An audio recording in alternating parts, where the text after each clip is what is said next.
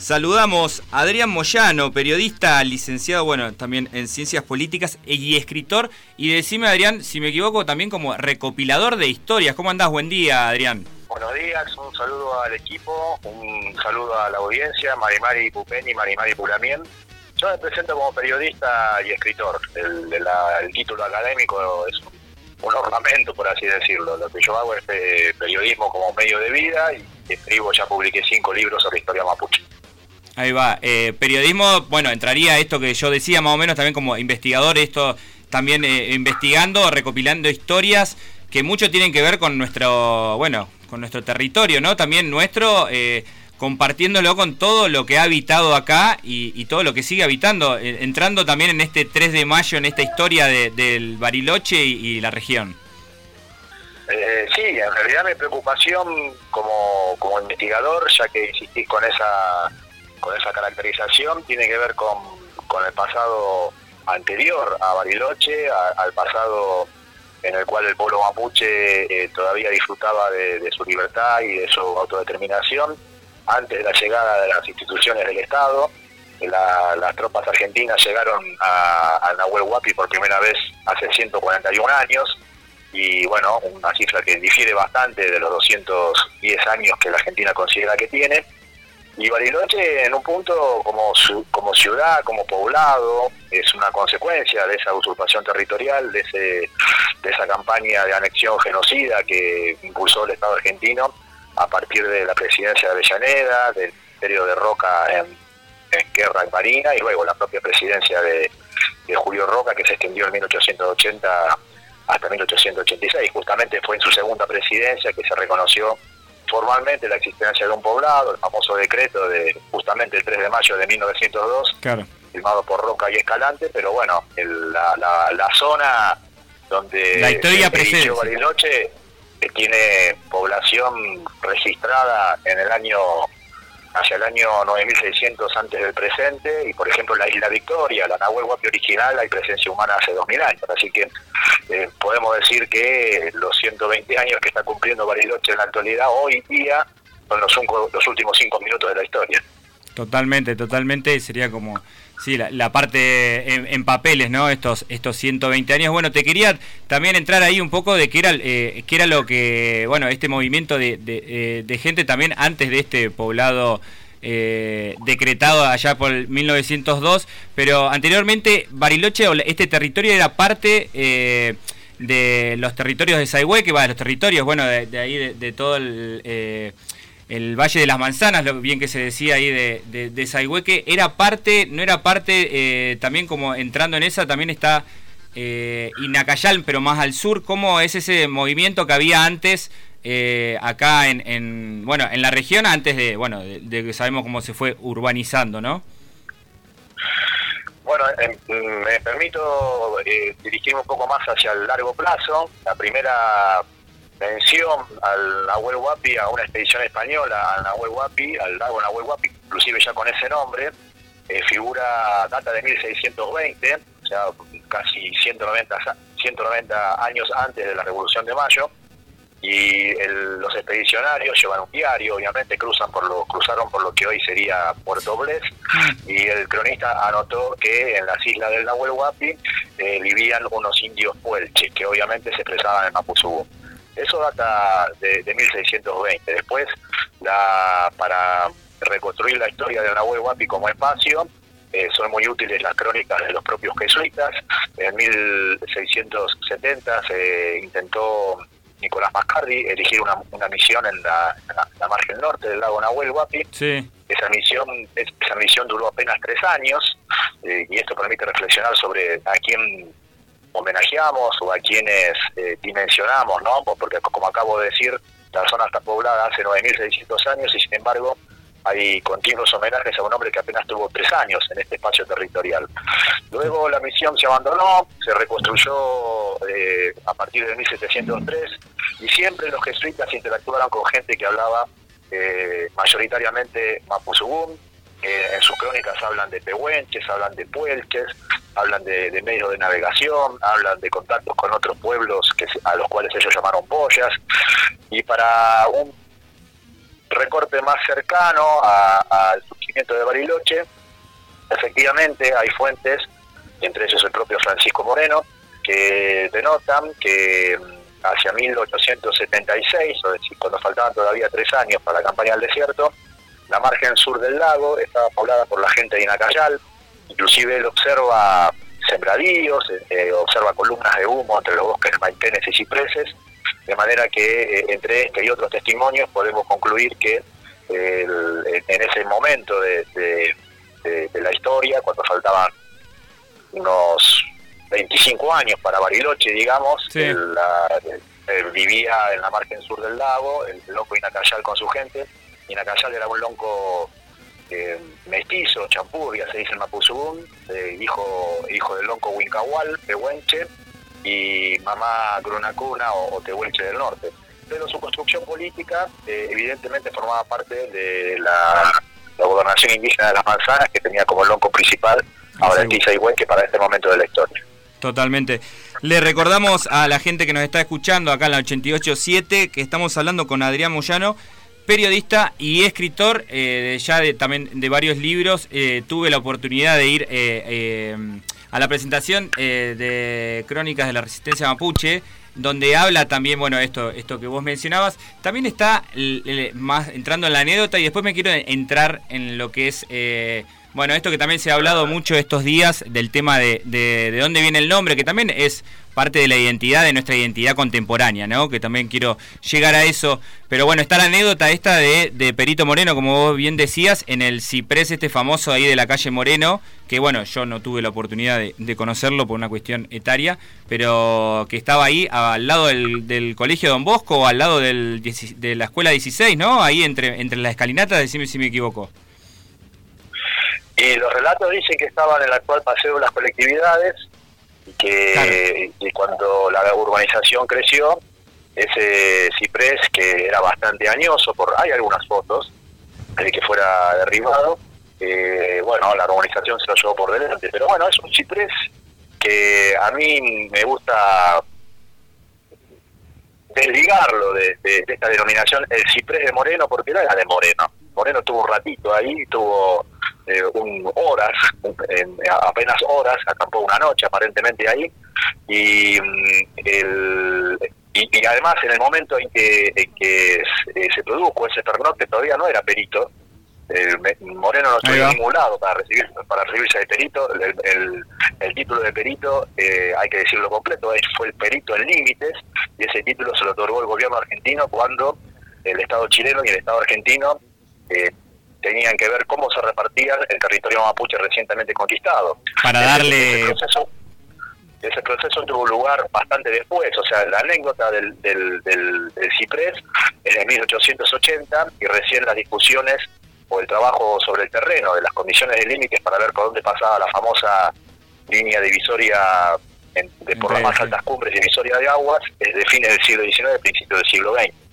Eh, en ese lugar, el, que mencionás, eh, se ejerció control territorial mapuche cuando un grupo de, según el propio Moreno, de setenta y pico guerreros, lo escoltaron hasta la ruca de Sayhueque y no, fue capturado como nos vendió, nunca fue estuvo prisionero, de hecho mantuvo armas en su poder, armas de, puño en su poder todo el tiempo. Eh, en ese momento, cuando se produce ese, ese episodio, ya se había roto relaciones entre la gente de Sayhueque y el ejército argentino, Villegas tenía prisionero en Choel Choel alrededor de 80 peñis e inclusive tres loncos y lo que le pidió que a Moreno es que intercediera para lograr la libertad de esa gente que estaba injustamente cautiva. Eh, hay múltiples eh, averiguaciones históricas donde eh, se afirma que esta historia de la, de la fuga y de la captura fue fraguada por el propio Moreno, o, por lo menos que su, su, su lejanía, su alejamiento de las tolderías en, la zona de Coyoncura fue consentida por la gente que tomaba las decisiones en el tramo de Sarihueque. Así que eh, el ciprés era un ciprés añoso del espacio territorial que, que eh, hasta 1882, 1883 eh, controlaba el pueblo mapuche. llamarlo el ciprés de Moreno es una desproporción. Totalmente, totalmente. Y me parece que también lo que está bueno es que nos lleva también a, a esta historia, fue como directamente como si fuese un emisario, ¿no, Moreno, a, ese encuentro, como un invitado, ¿no? Para, para esto, para discutir esto que, vos, vos mencionabas de, de, de, los cauti de, sí, de, los guerreros cautivos por Villegas. Eh, me parece que está bueno como direccionarlo para ahí en ese sentido, ¿no? Como a qué nos lleva ese, sí, mal llamado Ciprés de Moreno, desdicimos ahí esa, e, esa palabra, eh, nos lleva a, bueno, a pensar eso, ¿no? qué es lo que pasaba y por qué estaba Moreno en ese momento acá en, en estas zonas, en estos territorios. Te quiero llevar que también volvemos para atrás, vamos para adelante, eh, esto del paso de, bueno, con esto del, nombre, ¿no? Que lo estaba pensando, Bariloche, los dos nombres compuestos de, San Carlos Bariloche son un error tipográfico, es un, error de interpretación, sería así más o menos, tanto Bariloche como, bueno, la historia de San Carlos, esa la, tenemos, ¿no? Pero esto que vos mencionabas o, que ha salido del tema del paso Buriloche y la transformación al nombre. Bueno, las menciones al paso de los Buriloche son antiquísimas también, son del siglo XVII. Eh, eh, justamente eh, se considera que fue el sacerdote Guillermo el encargado de reabrir ese paso hacia 1713, si la memoria no me falla. Ese paso había sido considerado eh, en términos geopolíticos desventajoso para la gente mapuche que vivía en el lado de la Huehuapi, porque por ese paso podían, de hecho habían había sido utilizado antiguamente por expediciones esclavistas mm. que habían llegado de, Chiloé a este espacio territorial.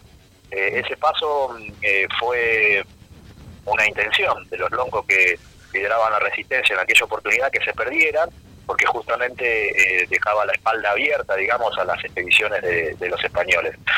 por eso se perdía no, era un paso utilizado por, por la gente mapuche antigua eh, y su nombre viene de Burilovche, que significa comunidades escondidas o comunidades de la espalda o comunidades de, detrás, el Mapuzugum. Eh, por la manera de, escribirlas en español quedó Buriloche.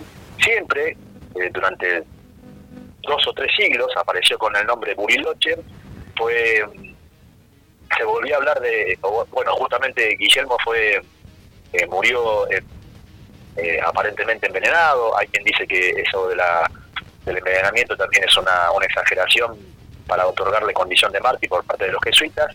Y, pero justamente había, había logrado la reapertura de ese paso que permitía la llegada de tropas españolas asentadas en Chiloé, al Nahuelhuapi, en tres o cuatro días de marcha, inclusive con, con de mulas, está documentado. Eh, esa, la apertura del paso en la fecha que mencioné coincide con, con la destrucción de la segunda versión de la misión de, jesuita en el lago Nahuelhuapi. En esta ocasión ya estaba en la zona sur. De hecho, hay hay crónicas, hay fuentes que, que mencionan que el espacio que media entre el lago Gutiérrez del presente y el lago justamente Mascari de la actualidad era utilizado como potrero por la estancia de los jesuitas. Los jesuitas habían conformado no solamente una misión, una, un pequeño templo, sino también un emprendimiento agrícola ganadero. Y su, su, su, ganado pasía en ese, en ese lugar que actualmente es el espacio territorial de la comunidad de Esto hay fuentes de la historia de Chiloé que, que lo afirman. Eh, bueno, eh, luego de la muerte de Guillermo, la, la misión es atacada, es destruida, eh, efectivamente llegan tropas españolas eh, muy poco tiempo después y constatan la destrucción y se vuelven a Chiloé y fue interés del, del Lonco y en ese momento del Lonco Lefluán ese, ese camino se, se perdiera, se cerrara.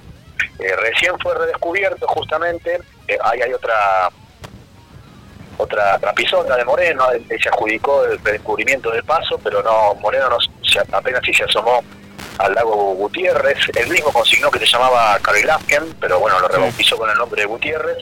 Pero él no, no, hizo el, paso, el paso lo, lo, rehizo eh, Emilio Frey, eh, si mal lo recuerdo, en, en 1902 o en 1903, eh, recorriéndolo de, punta a punta. El paso salía de, de un punto que se llama Ralum, el extremo, el extremo este del Cerro de Longaví, pasaba por el sur de Tronador y bueno, justamente después flanqueaba el, lago Mascardi y el lago Gutiérrez para terminar donde hoy estaría Villa Los Cuevos, ponele, eh, o la cuenca del arroyo Gutiérrez.